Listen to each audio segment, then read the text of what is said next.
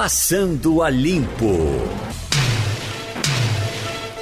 Eita, começa o Passando a Limpo. Hoje com Mirela Martins. Deixa eu ver quem mais esse pessoal sentar aqui na minha frente, né? É, Jamildo Melo e o nosso Mário Roberto Melo fazendo direto de Israel. Mirela, uh, botando as conversas em dia, e, e, ainda em cima dessa questão do vírus, do, uh, da doença Covid-19, eu cheguei a, a falar para vocês aqui, num desses dias, a situação de um casal que eu conheço, ele dentista, ela. Não, ele é, anestesista, ela dentista, os dois da área médica, com crianças pequenas em casa e tudo. Então, como eles, fato de trabalharem na situação, em, em, em, em medicina, trabalharem é, na área de saúde, eles é, nem se encontravam dentro de casa. Um dormia num quarto, o outro dormia no outro. Pois ontem eu tive a surpresa de saber que ele chegou em casa com febre, eh, com os sintomas uh, uh, da. Do, uh, como é o nome dessa desgraça? Covid-19. COVID chegou com os sintomas, atestado com os sintomas, e a essa altura está sozinho em casa. Ela foi para outra casa, com acho que a casa dos pais, com os filhos e o doutor está lá, trancado, sozinho, recebendo certamente os atendimentos por debaixo da porta, feito gato. É um negócio, né? Você tem algum exemplo é. aí que você que, que tenha lhe chamado a atenção também desse jeito? Eu tenho vários amigos, casais que são médicos, em que nesse momento, inclusive, estão os dois com corona. O número de médicos infectados aqui em Pernambuco é muito alto, né? Beira 40%. Né? Também teve essa testagem em massa dos profissionais de saúde, é, essas pessoas que estão no fronte, que estão lidando é, diariamente nessa batalha horrível né, que a gente está vivendo. É, a gente espera que eles se protejam, eles se cuidem, é, fiquem, bons, fiquem bons logo e voltem é, para nos ajudar a vencer esse vírus tão letal. Eu estou vendo aqui uma manchete com relação à chegada do novo ministro, está aqui. De não sei quem é, a nome ideal é, é como médicos avaliam TAIC na saúde. Evidentemente é uma coisa lógica. Tem muita gente que não sabe quem é e quem conhece mais, certamente. Ele tem um, um, um currículo até é, interessante, não é, Mirella? De formação, não é? é PHD numa coisa, noutra. Vamos ver como é que ele vai se dar na máquina pública, né? É, a gente tem que dar um tempo também, né, para ele se familiarizar com a casa. Ele vem, no, vai entrar com um trabalho muito difícil. É, Mandetta estava sendo muito elogiado, pra, sobretudo por pessoas que não votaram em Bolsonaro pela condução dele. Nesses últimos 15 dias teve todo esse problema, é, essa briga de ego entre ele e o presidente, essa discussão de qual caminho seguir nesse combate à pandemia. É, eu acredito realmente que essa entrevista que ele deu, fantástico, domingo, foi a, a Parical na relação, ele não teria como ficar, mesmo com esse núcleo duro dos ministros que são militares, tentando fazer com que ele permanecesse no, no cargo, mas depois dessa entrevista é, no Fantástico não teve mais como segurar. A gente tem esse Taixe que está entrando aí com essa difícil missão. É, eu acho que ele pegou na bomba, porque os números dentro desse mês, de, no final de abril e maio, vão ser galopantes. É uma realidade que a gente sabe que vai ter é, esses números bem maiores. Então, é, é muito injusto para ele, para a gente querer dizer assim, ai, ele, ele é bom, ele é ruim. Vai ter que ter um momento que ele é, está pegando uma pandemia. Então, ele vai ter que ter números, ele vai ter que ter uma resposta muito rápida E eu não sei se ele vai ter esse tempo disponível é, para pessoas que realmente estão morrendo, pessoas realmente. O, a gente vê a quantidade de leitos sendo reduzidas e é uma pandemia real que a gente vive agora no Brasil. Hum. Jamildo Melo, o que a gente não pode é torcer contra ele. Né? Nós temos obrigação de necessidade de que ele dê certo, torcer a favor, uh, orar por ele, para quem sabe orar, porque é o que nós temos. Você concorda? Concordo inteiramente. É, ninguém em sã consciência vai fazer esse tipo de coisa, né? É, inclusive porque ele é muito bem preparado, foi inclusive referendado pela Associação Médica Brasileira. É, ontem se mostrou uma pessoa bastante equilibrada, né? bem, bem tranquilo. Não resta dúvida que o desafio é grande, mas com certeza ele estará preparado para isso. Alguém pode dizer que é louco, mas ele pode acabar se transformando num grande herói, porque preciso muita coragem para você assumir o barco nessas condições. De, de toda maneira, também em paralelo, começam a aparecer ah, as primeiras críticas né, públicas ao Mandetta. Tem gente já trabalhando na desconstrução da imagem dele, falando que, na verdade, você deixou o país chegar nessa situação, teve um ano e meio e não, não preparou os hospitais e tal. É, a, a, guerra política se impondo, né? E eu acho que essa é a parte mais complicada de tudo isso, porque o que a gente não poderia estar permitindo é uma guerra política quando você tem um inimigo maior que é o, o vírus. Ô, ô Gemildo, agora é, é, também bom que a gente vá pensando nisso. Ah, você puxou um bom tema, porque qual foi o país do mundo preparado para receber isso? A Inglaterra, que tem ah, o melhor sistema de saúde do mundo, se deu mal. Uh, Estados Unidos, que as pessoas são críticas ao sistema, está na situação que está. Uh, Mário, Mário vai nos falar sobre Israel. Uh, parece que Israel está tá conseguindo, que tem um sistema de saúde quase perfeito. Ele sempre elogia Israel. Certamente já já ele nos diz. Mas o que a gente. A Alemanha, realmente, me parece que tinha o dever de casa quase pronto. Mas você conta Os nos países dedos. liderados por mulheres tiveram melhores exemplos no combate ao coronavírus. É, Finlândia, Alemanha e Taiwan são os locais com menor número de letalidade. Com, com tantinho assim de gente, né, que já, que já são países é, na ponta dos cascos o tempo todo. Hoje, Amildo. Exatamente. Os, os Estados Unidos, por exemplo, bastante rico, né? E nem por isso o presidente Trump está deixando de receber questionamentos, inclusive da, de parte do Congresso. Assinou aí um cheque trilionário, mesmo assim continua sendo é, bastante criticado, porque, de certa maneira, pegou muitos países de surpresa. É, lá eles estão reclamando que tem que fazer um monte de teste. Mesmo com dinheiro não consegue fazer, porque não tem os elementos, o quim, pro, uh, processo químico né, para fazer tanta coisa em tanto tempo. Então, de certa maneira, está todo mundo no mesmo barco. Por isso que deveria todo mundo remar na mesma direção. Uhum. Ô, Mirella, e uma coisa que as pessoas têm uma dificuldade enorme de, de entender é porque é, é, o pessoal começou a se preparar para um trem de ladeira abaixo. E o trem não, não chegou ainda, não pegou a velocidade inteira de ladeira abaixo, pelo que dizem, deve pegar um pouco aqui mais para frente, já está bem quente, mas ainda não é é, como se espera que seja, né?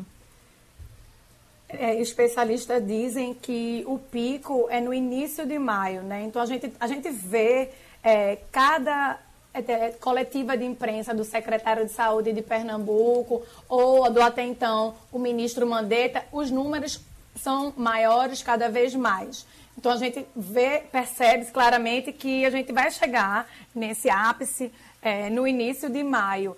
Mas você estava falando aí dos países que tiveram sucesso e eu me lembrei do caso da Alemanha, que a chanceler Angela Merkel, ela criou um protocolo de fazer uma testagem quase que em massa, né, para toda a população. Ela criou esses leitos de UTI, equipou o seu pessoal de saúde com EPIs para justamente não acontecer que eles adoecessem em massa para poder lidar com a pandemia. E o resultado é que o país, a Alemanha, foi atingido duramente pelo vírus, mas com a baixíssima taxa de mortalidade, que, ba, que é, beira a 1,6%.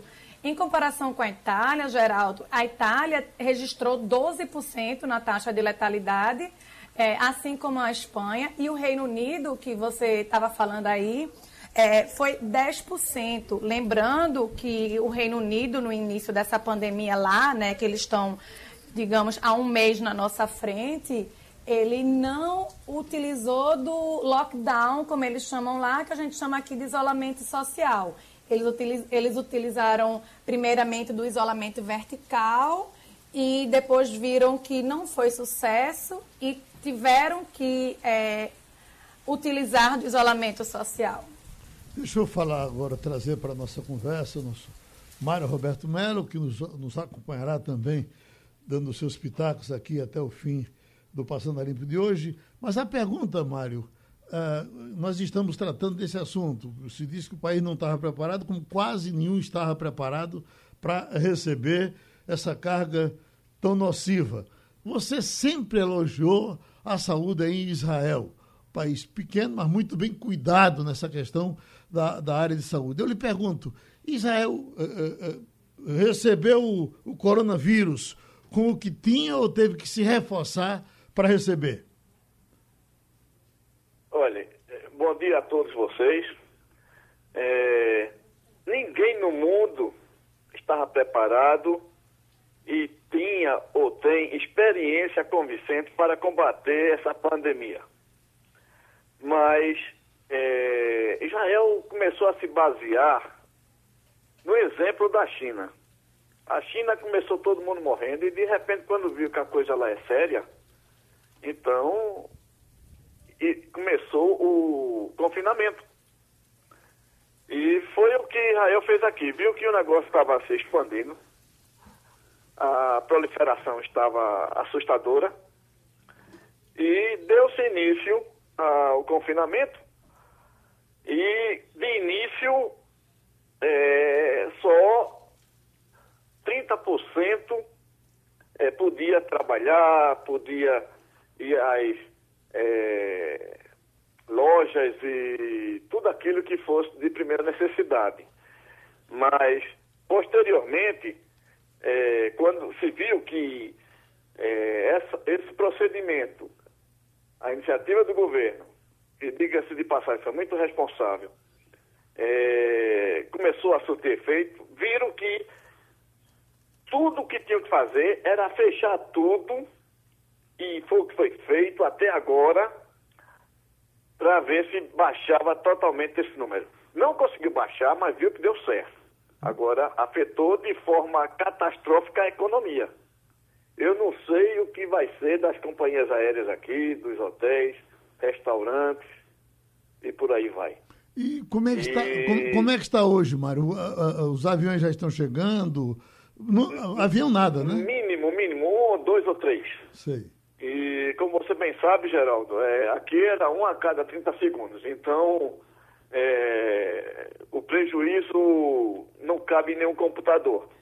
Agora, se você partir da premissa que a previsão aqui em Israel era para 135 mil infectados e 4.750 mortos, você vê que surtiu efeito, porque até agora nós temos 12.800 e 148 mortos. Hum. E o que é mais é, importante é que agora o número de curados né, está crescendo verticalmente. Isso é muito bom. Que, por sinal, nesse aspecto, o Brasil vem liderando em número de, de, de curados, né? Porque aí já chegou a 31 mil e já tem 14 mil curados. É impressionante isso. Não sei o que, é que estão fazendo aí. Mário, e o seu vizinho aí, Turquia? Eu tenho escutado alguns elogios ao, ao, ao que a Turquia fez. Uh, você tem acompanhado? Tenho. Tenho e, e, digo que a situação é tranquila, com exceção do Irã. O Irã já está com 78 mil infectados, né? E dizem que é muito mais. Simplesmente o regime não quer divulgar os números para é, não ocasionar uma revolução civil dentro do país novamente. Agora, os outros são muito é, é, estão em, em, situação muito boa. Por exemplo, o Líbano não tem mais do que 700, é 665. A Jordânia com 400 é, infectados, a Síria com 35, com toda aquela desgraça que está tendo lá nesse tempo todo, desde 2011, né, com essa guerra civil, só tem 35 infectados. O Egito, 2.670. A Arábia Saudita, 6.400. Quer dizer, está bem melhor do que a Europa. Se você for para a Europa, é um Deus nos acuda. Os Estados Unidos, né, que é o, é o líder mundial. Então, o Oriente Médio está em boa situação. Os, os, os, nossos amigos certamente querem conversar com você também, mas eu queria mais uma pergunta, é, porque uh, os, os, países muçulmanos, me parece que esses muçulmanos têm uma preocupação maior com a limpeza desde, desde Maomé. A gente já tem falado disso, que quando, quando perguntaram a Cristo sobre o, o, que comer, Cristo dizia: o homem não tem que se preocupar com o que entra na boca, tem que se preocupar com o que sai da boca. Quer dizer, é, é, para não ser herege, para não blasfemar, quer dizer, entrar pode tudo. Maomé parece que tem outra preocupação, seja, aquela, aquela questão de usar uma mão diferente para se lavar, a outra para comer. É, é, eu estava vendo, por exemplo, um, uma imagem do pessoal entrando na mesquita na Turquia, e para entrar na mesquita era um processo. O cara toma um banho por completo antes de entrar, com, com desinfetante, com tudo, e aí entra naquela mesquita grande da, da Turquia, parece que é Santa Cecília, é o nome de Santa. Ah, esses países árabes, de um modo geral, como é que eles estão se comportando? Geraldo, eu não acho, porque eu sou impedido de entrar nos países árabes, eu não acho que eles mudaram o comportamento. Uhum. Aqui é, mudou. Aqui, por exemplo, se você pegar é, os números dos infectados e dos mortos, é, isso aconteceu mais em bairros das cidades que eram predominantemente habitados por ortodoxos religiosos. Uhum. Porque eles dizem que Deus protege, porque eles dizem que Deus, é, um dos mandamentos é amar a Deus, então eles vão é, rezar em aglomeração, e deu no que deu. Aí o governo, quando viu que a coisa estava ficando descontrolada, entrou lá e proibiu todos os cultos religiosos dos judeus. Lá fora, é, eu acho que é, simplesmente o que ocasionou para não contribuir essa proliferação do coronavírus foi a falta de turismo. Eu acho que o que é, trouxe para Israel, e já está confirmado, foi o turismo italiano. E lá, eu não preciso dizer a você o que está acontecendo. É, se eu não me engano, já está com 170 mil infectados. É negócio para cinema, né? Uhum. Só, só perde mesmo para a Espanha, que passou a Itália. Uhum. E lá em cima está os Estados Unidos com 700 mil. Quando, eu... você fala, quando você fala da oração dos judeus, a gente chega, fica fazendo a imagem, porque em geral eles se juntam naquelas tuias, né? E ficam um gritando ao lado do outro. E aí é, é a, a, a, contaminação entre eles deve acontecer com relativa facilidade, né? Exatamente, não tenha dúvida, Geraldo. É uma falta de bom senso. Agora, é a tal história, viu? Você tá, me lembrou agora um aspecto muito curioso que eu até te falei, Geraldo, tem novidade e depois eu esqueci de falar. É o seguinte, o confinamento trouxe resultado, não é isso?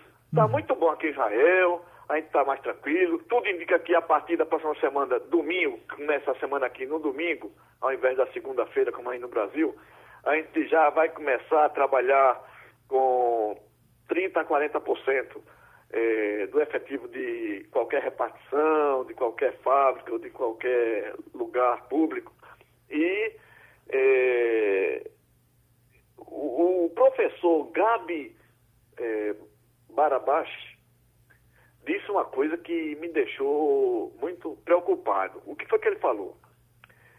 É uma das pessoas mais é, respeitadas aqui em Israel em virologia inclusive já foi no, no passado ministro da Saúde.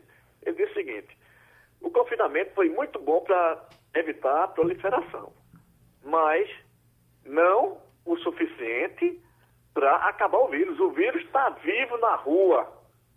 Então, no momento que começar a sair novamente, a gente não fez nada.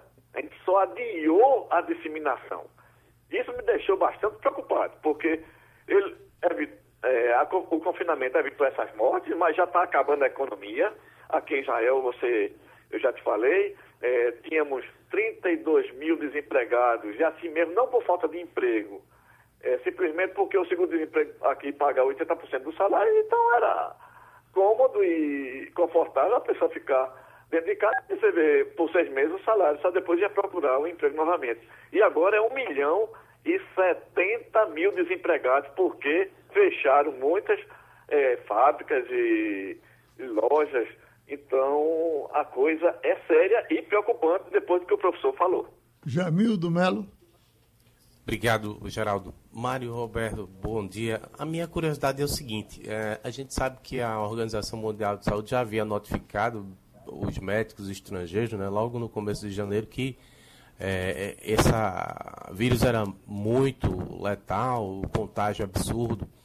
Mas a, aí, nesse seu país, tem essa emoção política toda que a gente vê aqui no Brasil?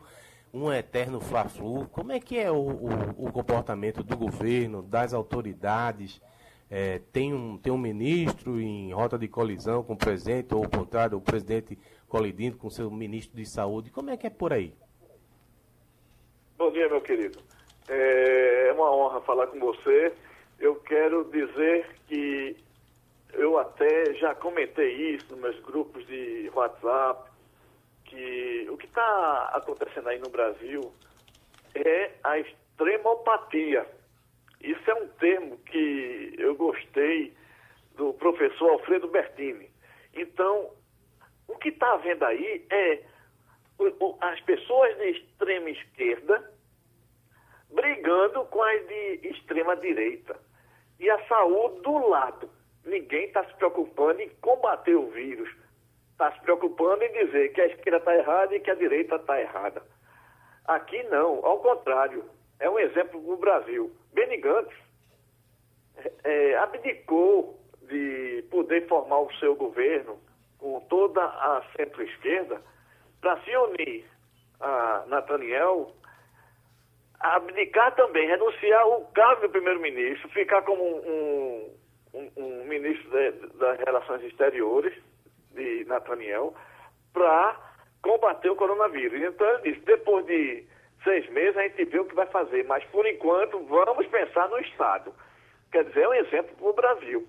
O Mandetta, pela, pelo meu ponto de vista, vinha fazendo um trabalho brilhante, mas simplesmente é, aí no Brasil é, é, colocou-se na cabeça do povo de que quem quer o confinamento é esquerdista. E Bolsonaro, por ser de direita, não. Então deu no que deu e está é, crescendo esse número de infectados de forma terrível. Mirela Martins? Bom dia, Mário. É um prazer falar com você aqui no Passando a Limpo. É, antes de fazer uma pergunta, eu queria trazer alguns números aqui do Irã, Geraldo, que você e Mário Roberto estavam falando. E Irã realmente foi um dos países que mais sofreu por conta do coronavírus. E, e nos últimos dados que foram fornecidos era que no início de abril o Irã tinha tido mais de 56 mil casos de pacientes infectados com uma alta letalidade. É, mais de 3.452 casos tinham sido fatais lá no Irã. É, Mário, o que eu queria perguntar a você sobre aí no Israel é o seguinte: aqui, no, aqui em Pernambuco, a gente tem um decreto do governo do estado, do governador, em que nos proíbe de ir para praia, nos proíbe para parque, de sair, só funciona serviços essenciais.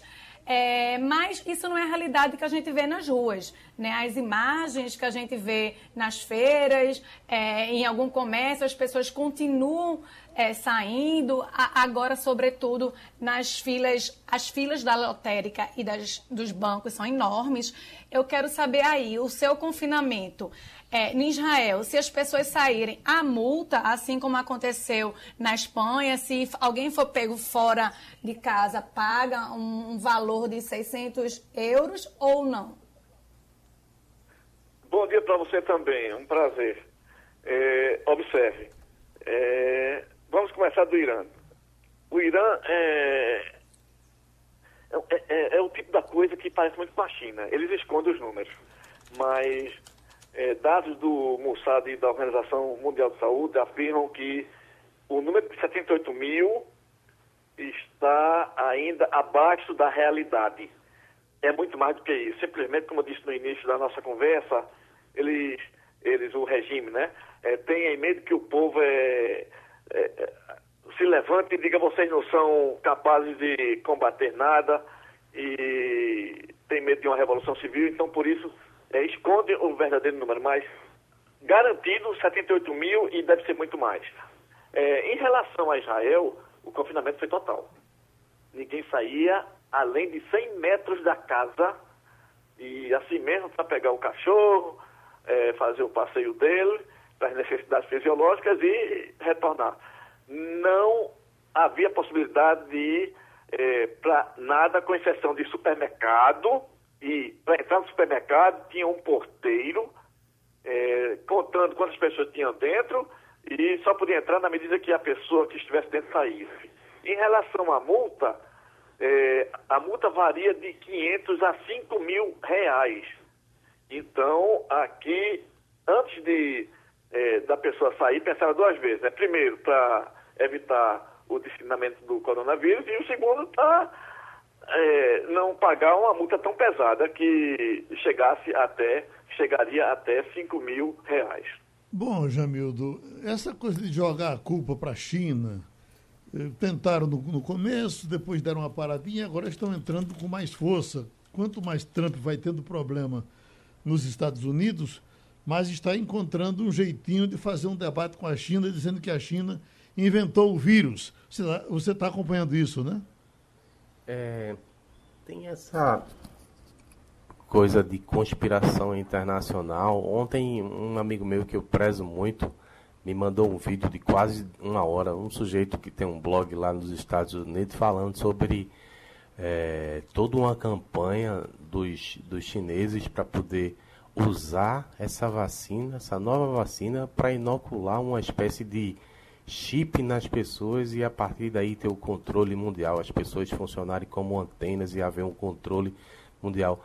Achei meio paranoico, meio maluco, mas é isso. Esses são os tempos que a gente vive hoje em dia, né? Qualquer um, com qualquer aplicativo, pode sair por aí espalhando todo tipo de maluquice e a quem acredite. Mirela, o que é que a sociedade está dizendo disso? Olha, então, a verdade, você, eu, não, eu não sei quem falou aí, mas é o verdadeiro jogo Fla-Flu, viu? É, quem é a favor Euzinho. de Mandetta, quem é contra Mandetta. É, então, é uma confusão. O foco importante mesmo, ninguém se importa, que é a cura, a vacina, a doença, não. É um jogar contra o outro. Isso deixa a gente muito triste, né? Porque já basta a gente estar tá aqui em quarentena, já basta as notícias negativa, a quantidade de morte, a gente ainda tem que lidar com essa questão, essa tensão política. Parece que a, a eleição é, ainda não acabou, ou pior, já adiantou para 2022. É muito triste, é muito cansativo essa briga fora toda essa questão que acontece na humanidade agora. Ô, Mário Roberto, eu, os meus amigos de ciência com quem eu converso, tenho cuidado de falar muito com médicos, com sanitaristas e tal, eles, eles chegam a achar ridículo esse, esse papo, mas é, é, quem se que lida com política sabe o que, é que eles estão querendo fazer. É muito mais simples você jogar isso no colo de alguém, dizer que a China inventou um vírus e etc. Ah, em Israel, isso é tratado de que forma? Isso seria a mesma coisa de que atirar no próprio pé, porque ninguém vai inventar uma coisa dessa para matar o seu próprio povo. Inclusive, a maior prova que isso não é verdade, Geraldo, é que eles estão muito preocupados agora e é exatamente é, o que me preocupa é o que o professor Gabi é, Barabás falou, que a gente só está adiando essa disseminação. Até não chegar a vacina, a gente está com um problema mundial. Ou seja, a única coisa que acaba esse vírus é uma vacina. Então, a China agora está preocupada porque o, o vírus está voltando de uma forma galopante e eles já estão querendo é, reduzir novamente é, essa abertura que fizeram lá para o povo chinês sair aos parques e é, voltar ao confinamento. É, eu estou vendo aqui, periferia lidera o número de mortos do Covid-19 em São Paulo, quer dizer, chegando na periferia. Por aqui também está chegando, né, Mirella? Isso por aqui está chegando e se preocupa muito, porque até então é, era uma doença de alta, da altas as classes mais abastadas e chegando na periferia, Geraldo, esse, esses números vão quadruplicar. A gente vive uma triste realidade, nossa sociedade, é, infelizmente, é muito desigual e chegando na periferia são casas mais simples, com apenas um ou dois cômodos no máximo, com a quantidade de gente gigante. Então, se a gente já tem esse número cada dia mais maior, chegando na periferia dessa forma que está chegando, a gente tem esses números bem altos já em São Paulo, né? Em São Paulo a gente não pode dizer que é uma doença mais de classe alta do que mais de classe baixa. Aqui no Recife a gente tem ainda esse essa diferença, mas tende a cada vez mais diminuir. Então, chegando na periferia preocupa e muito, sobretudo com o nosso SUS, né? Que nosso SUS é universal, atende a todo mundo. A gente vê o esforço do prefeito Geraldo Júlio, o esforço do governador Paulo Câmara em tentar é, criar novos leitos para quando chegar esse boom, que é agora em maio, esteja o mínimo preparado e realmente preocupa demais essa, essa chegada na periferia. Ok. De, deixa eu trazer logo. Não está com ele? Pois não, Jamildo.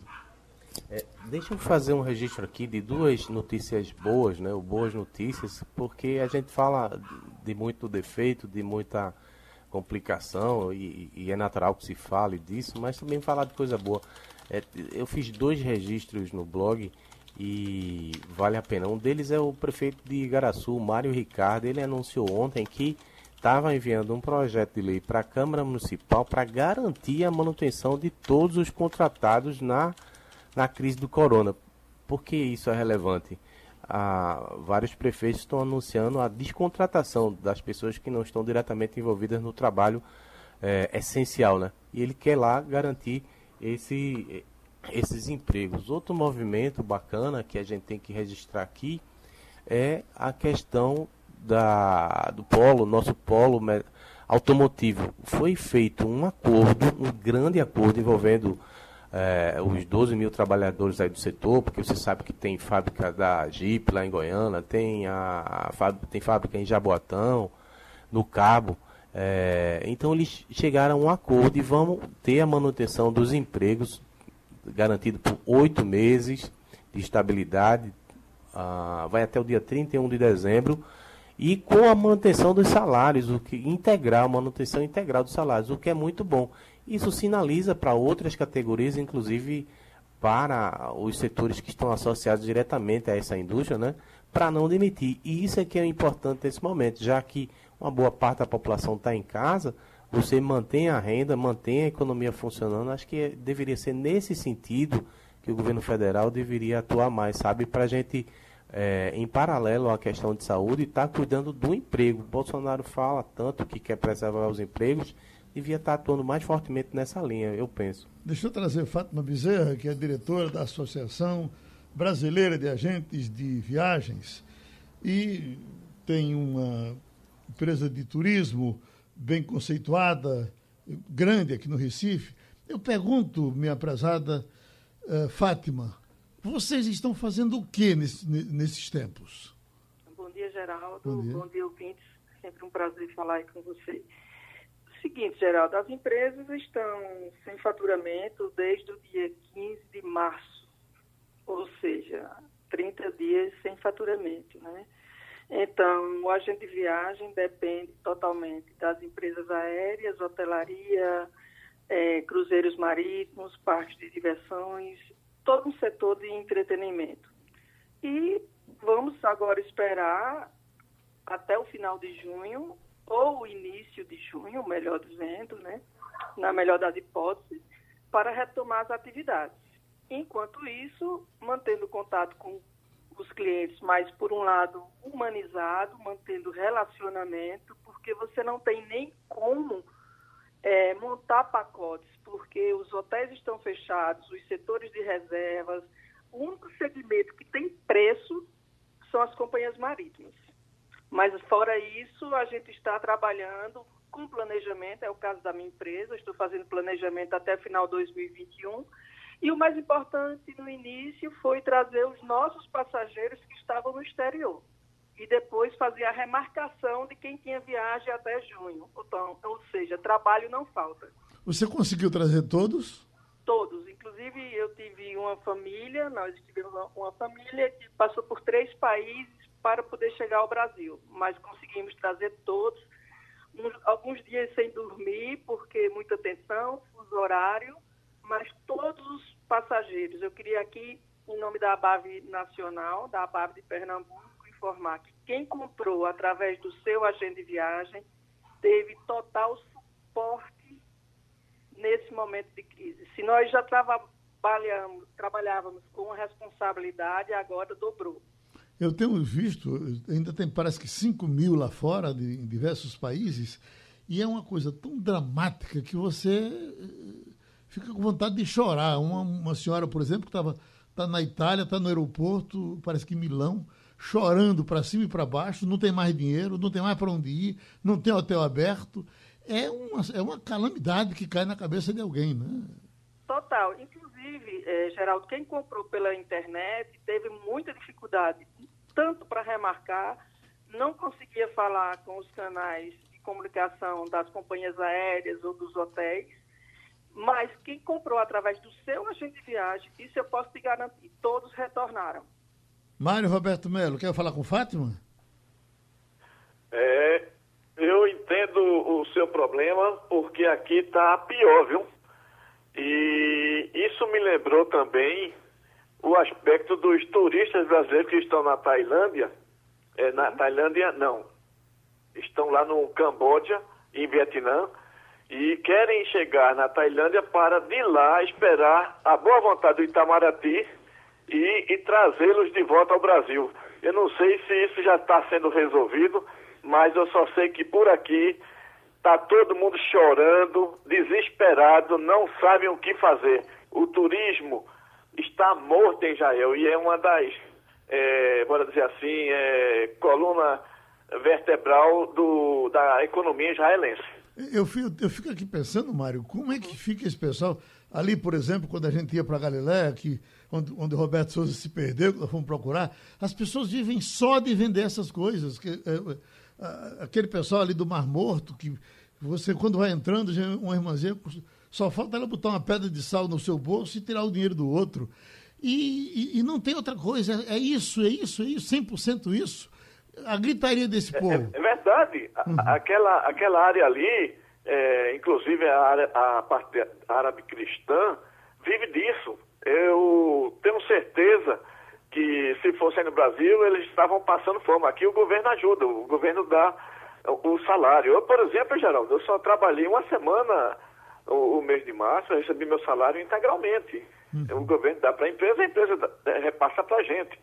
Quer dizer, é, existe essa responsabilidade e também o recurso é, do Estado em poder fazer isso. Mas é, aí no Brasil eu, eu fico olhando o, o vídeo do WhatsApp que aquele, aquele pessoal que vive da venda na praia, de vender o, o, o picolé, de vender a cervejinha dele ali na orla, está sem poder fazer nada, então o que é que vai ser dele, né? Uhum. É, é um absurdo. Mirela? Veja bem. Bom dia, é, Fátima. Em relação a trazer os repatriados, realmente fica a critério aí a responsabilidade do Itamaraty. as agências de viagem e nem a nossa associação, nós temos nenhuma interferência em relação a isso. E em relação aos turistas que estão previstos chegar a Pernambuco, ao Brasil, também todos estão suspensos. As agências de receptivo estão fechadas. Então, o que nós temos que esperar, por exemplo, a companhia aérea Emirates, ela tá, começou, foi a primeira companhia aérea no mundo, começou anteontem a fazer o teste para os passageiros que vão embarcar. Então, é uma excelente iniciativa até para ver se esse vírus não vai propagar. E voltando ao nosso segmento aqui, é esperar é, algumas empresas entrando na linha de crédito do governo e acreditamos que com a retomada ela não será de imediato, ela será lenta. Isso não, em todos os segmentos. E o setor do turismo foi o primeiro a ser afetado e vai ser o último a ser retomado. Mas também as pessoas vão querer viajar. Eu sou otimista, tá certo? Trabalho com turismo há 30 anos, faço parte de uma associação muito séria, que é a BAV Nacional, a BAV Pernambuco, e os agentes de viagem estão unidos para a retomada. Oi, Mirella. Então, entendeu? É isso que eu espero que aconteça. Deixa a Mirella lhe perguntar. Mirella? Fátima, é, Fátima, eu tenho duas perguntas. É, a maioria das companhias aéreas está liberando a remarcação sem prejuízo, mas com limitação de uso de um ano. O que se pode fazer se a pessoa não puder utilizar nesse período? Qual é a sua orientação? E a segunda pergunta é: quando voltar a liberar as viagens internacionais, há um sentimento da população de que as passagens voltarão com preço exorbitantes para que as companhias aéreas tentem de, é, minimizar esse período de baixa? Veja bem, Mirella, não temos nenhuma informação oficial sobre a tua segunda pergunta. Por isso que eu acho que é importante que as pessoas não fiquem encantadas com as promoções que estão acontecendo aí na internet. Um pacote para Cancún com passagem de hotel por 999 reais. As companhias não estão negociando nada. O crescimento vai ser lento e não pode ter preço exorbitante, porque não tem quem pague. Então, eles já estão sentindo que é a falta do cliente. Eu acredito que vamos ter promoções sim. Se de repente não vai, se você ia para a Ásia, você vai para o Caribe. Se você ia para o Caribe, você vem para Fernando de Noronha. Mas eu não acredito que esses preços não irão ser exorbitantes. Não acredito. Porque o mercado é quem vai monitorar isso. Em relação à sua primeira pergunta, é o seguinte. Por exemplo, você comprou uma passagem 1 de janeiro 2020. Você pode pedir um crédito e quando for em 1 de janeiro de 2021, você tem um ano, aliás, 11 meses para remarcar. Veja, você vai ficar com crédito e não com a passagem.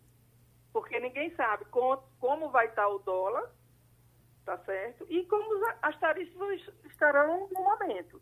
Então, se você ficou com crédito de 10 mil reais e uma passagem, ou duas ou três, você pode ter quatro. Ou você pode só ter uma.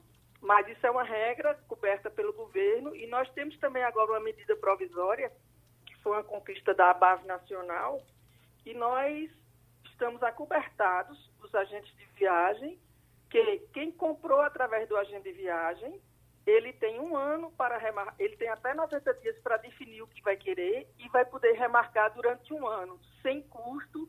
Veja bem, ele vai ter o crédito também em valor. E o agente de viagem não vai devolver a taxa de serviço dele, porque nós já pagamos impostos, nós já pagamos funcionários.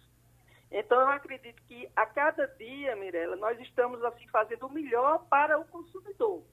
E também a empresa, se a empresa não agir dessa forma, ela vai fechar e vai ter desemprego. E no momento, as, as, as agências estão fechadas, com suas portas fechadíssimas, não tem outra forma, não tem faturamento.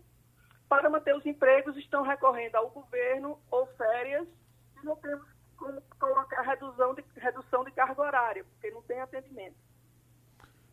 A gente agradece a participação de Fátima Bezerra. Nós estamos com o professor, médico, cardiologista Edgar Pessoa de Melo.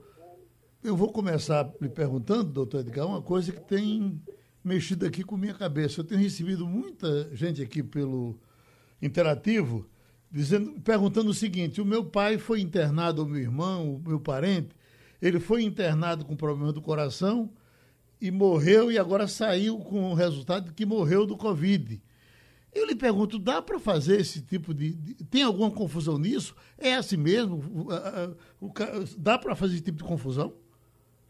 Bom dia, Geraldo. Bom dia. Bom dia a todos os ouvintes da Rádio Jornal. É um prazer muito grande falar no seu programa, como sempre. Mas olha, Geraldo, eu tenho recebido pela internet uma quantidade enorme de queixas. De agora ontem eu recebi de uma moça que o avô dela faleceu em casa, era um doente de Parkinson, um homem de 87 anos, e que uh, o, o, o, o, diagnóstico de morte foi do Covid-19. Na verdade, você tem que ter o direito de ter um, um diagnóstico de certeza para que a pessoa tenha realmente o diagnóstico de Covid-19 com positividade do teste sem a positividade do teste, não se pode botar esse diagnóstico é, é, no, no, atestado de óbito. Tem um, um, problema muito sério, Geraldo, que uma pessoa que tem um seguro saúde, um seguro de vida, se você, os advogados que dão é, das suas amizades, ele pode confirmar isso, eles podem confirmar isso para mim e para você, que quando você tem um seguro e que morre por uma epidemia, o seguro não paga a apólice do seguro de vida. Se, mas a pessoa, para ter um diagnóstico de pandemia, tem que ter um, um exame positivo. Senão não pode votar, porque corre o risco da família perder a, o seguro de vida em consequência da pandemia. E qual a relação dessa doença com o coração, doutor Edgar? Olha, na verdade, eu já andei falando sobre isso, é que as pessoas envelhecem, se tornam mais hipertensas, se tornam mais diabéticas, desenvolvem doenças coronárias. E, Geraldo, a gente tem ouvido que é uma doença praticamente nova para todo mundo, né? Começou em dezembro, nós temos quatro, cinco meses aí de de conhecimento da doença, mas a gente sabe que hoje que muitos pacientes evoluem com trombose, trombose no pulmão, como se fosse um, uma embolia pulmonar, e é isso que tem que levado a muitas pessoas à morte. Como as pessoas com mais idade, acima de 60 anos, com hipertensão, com diabetes, com doença coronária, elas são muito mais susceptíveis à, trombose do que o, o público que não apresenta essas comorbidades. Então, essas pessoas apresentam complicações pulmonares com muito mais intensidade e, consequentemente, o risco de vida é muito maior. Ô Marela, eh, eh, Mirela, você veja essa, essa eh, com preocupação certamente nessa informação que o doutor Edgar confirma desse tipo de confusão que está acontecendo. Aqui tem, tem acontecido com, com, repetidas vezes. Olha, o que é que está acontecendo? Meu pai foi internado de coração e agora tá, estão dizendo que ele morreu de Covid. Eu vou acreditar em quê? Você também. Não, não tem como acreditar, né, Geraldo? Não é? Não tem. Se o paciente não tem um, isso, isso é diagnóstico perigoso. firmado, ele não pode ser enterrado com diagnóstico de suposição.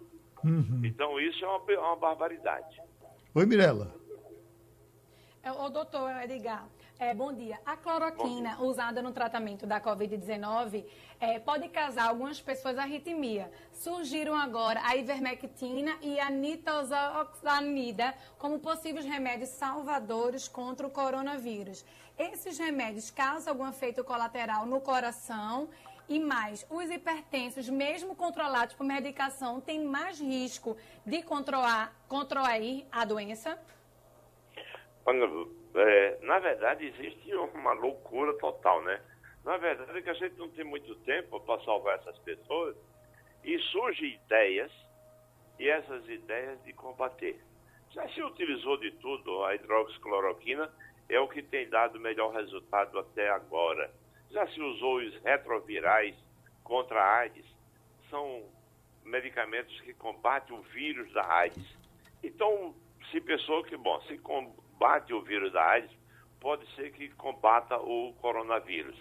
E se utilizou, está se utilizando uma gama enorme de medicamentos, mas a gente não tem ainda uma posição dizendo, olha, esse aqui é a medicação eletiva para combater o coronavírus.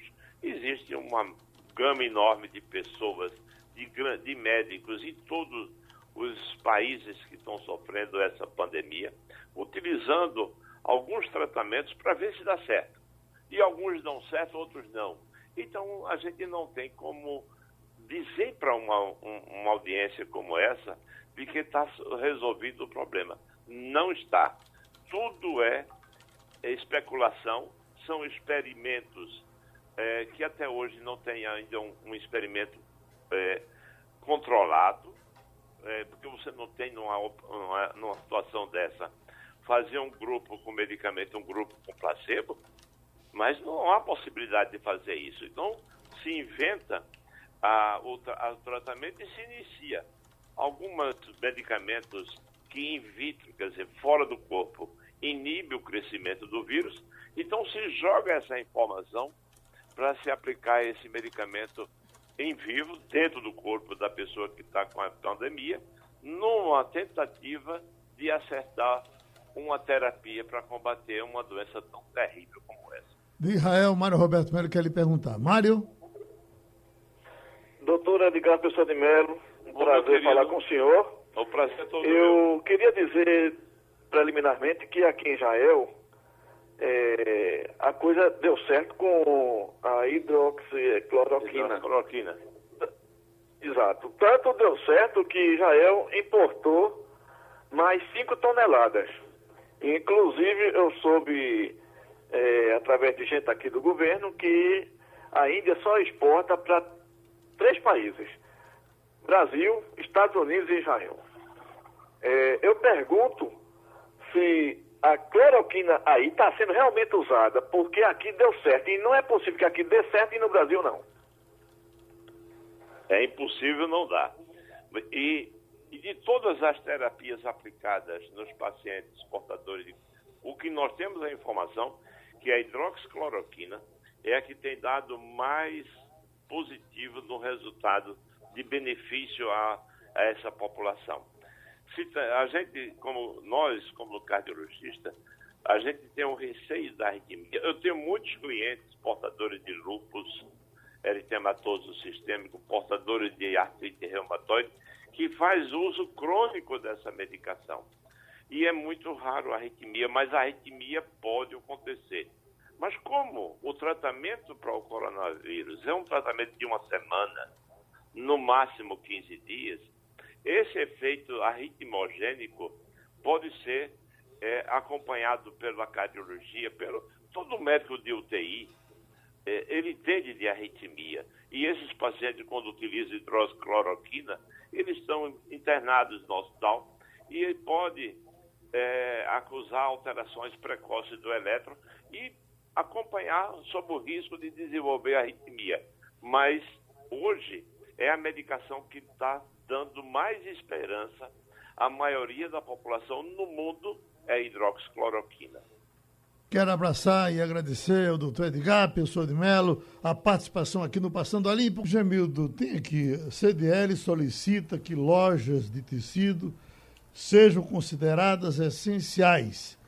Entidade ressalta que o ramo fornece de forma indireta material para as confecções das máscaras, utilizadas como barreira na propagação do coronavírus. E, essa é uma notícia que está sendo divulgada nacionalmente, ela vem de Minas Gerais, mas essa é uma reivindicação que muitos estão fazendo em todo canto. Ok? Poderia entrar, uh, uh, os armazéns de tecidos poderiam entrar com, com, a, com as mesmas explicações que entraram os armazéns de construção e, e, e, outros que terminaram saindo do rigor da, da lei da clausura? Parece que não temos. É comigo? Sim. Ah, sim. Olha, eu não li nada a respeito, não fui informado de nada a respeito, mas faz sentido. A, quem pode decidir isso é o governador do estado, né, que decretou que atividades podem ou não ser é, realizadas nesse momento. Hoje, inclusive, é, acaba o prazo para uma dessas reavaliações. Quem está, um setor que está cobrando enormemente é o setor de construção civil, setor metal mecânico, ontem também falou de todas as perdas e a possibilidade aí de encrenca no futuro, porque não está operando. É, e o governo do estado na semana passada estava vendo como conseguia flexibilizar de maneira que, de forma segura, de forma uh, centrada, pudesse retomar minimamente aí a, a produção. Vamos aguardar o, o, dia o dia longo, mas me permita fazer só uma observação aqui que a gente é ouvido por Deus e o mundo e a fala do doutor Adicap Pessoa de Melo acaba sendo questionada. Me informaram aqui informalmente que a orientação da Secretaria de Saúde já formalizada é no sentido de que a declaração de óbito apenas de, deve com, conter a referência à Covid-19 se houver prévia confirmação por testagem laboratorial, laboratorial, da doença. Se a pessoa falecida tem sintoma respiratório, a declaração de óbito deve indicar a tal da síndrome respiratória aguda grave. Sei. Talvez fosse o caso, Geraldo, você o, ouvir através da produção ou Secretaria de Saúde para esclarecer isso de forma contundente, porque se a gente ficar na base do achismo, complica, né? Certamente, certamente. Esse é um assunto que a gente vai tocar para frente até para atender a, a, a, necessidade de algumas pessoas que estão ligando para a gente dizendo essas coisas. Mas, Mirela, com relação ao tecido, o que a gente sabe é que tem muita costureira ainda que trabalha em casa, que está no cantinho dela. Se ela pode pegar o tecido lá. Eu acho que as lojas podem vender assim não podem? E, e na base do delivery? máscara.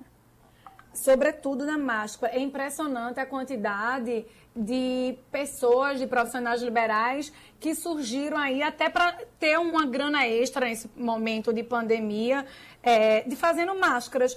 É, a gente sabe que a orientação do Ministério da Saúde é deixar essa, as máscaras para os profissionais de saúde e que nós, digamos, mortais, é, façam nossas próprias máscaras em casa.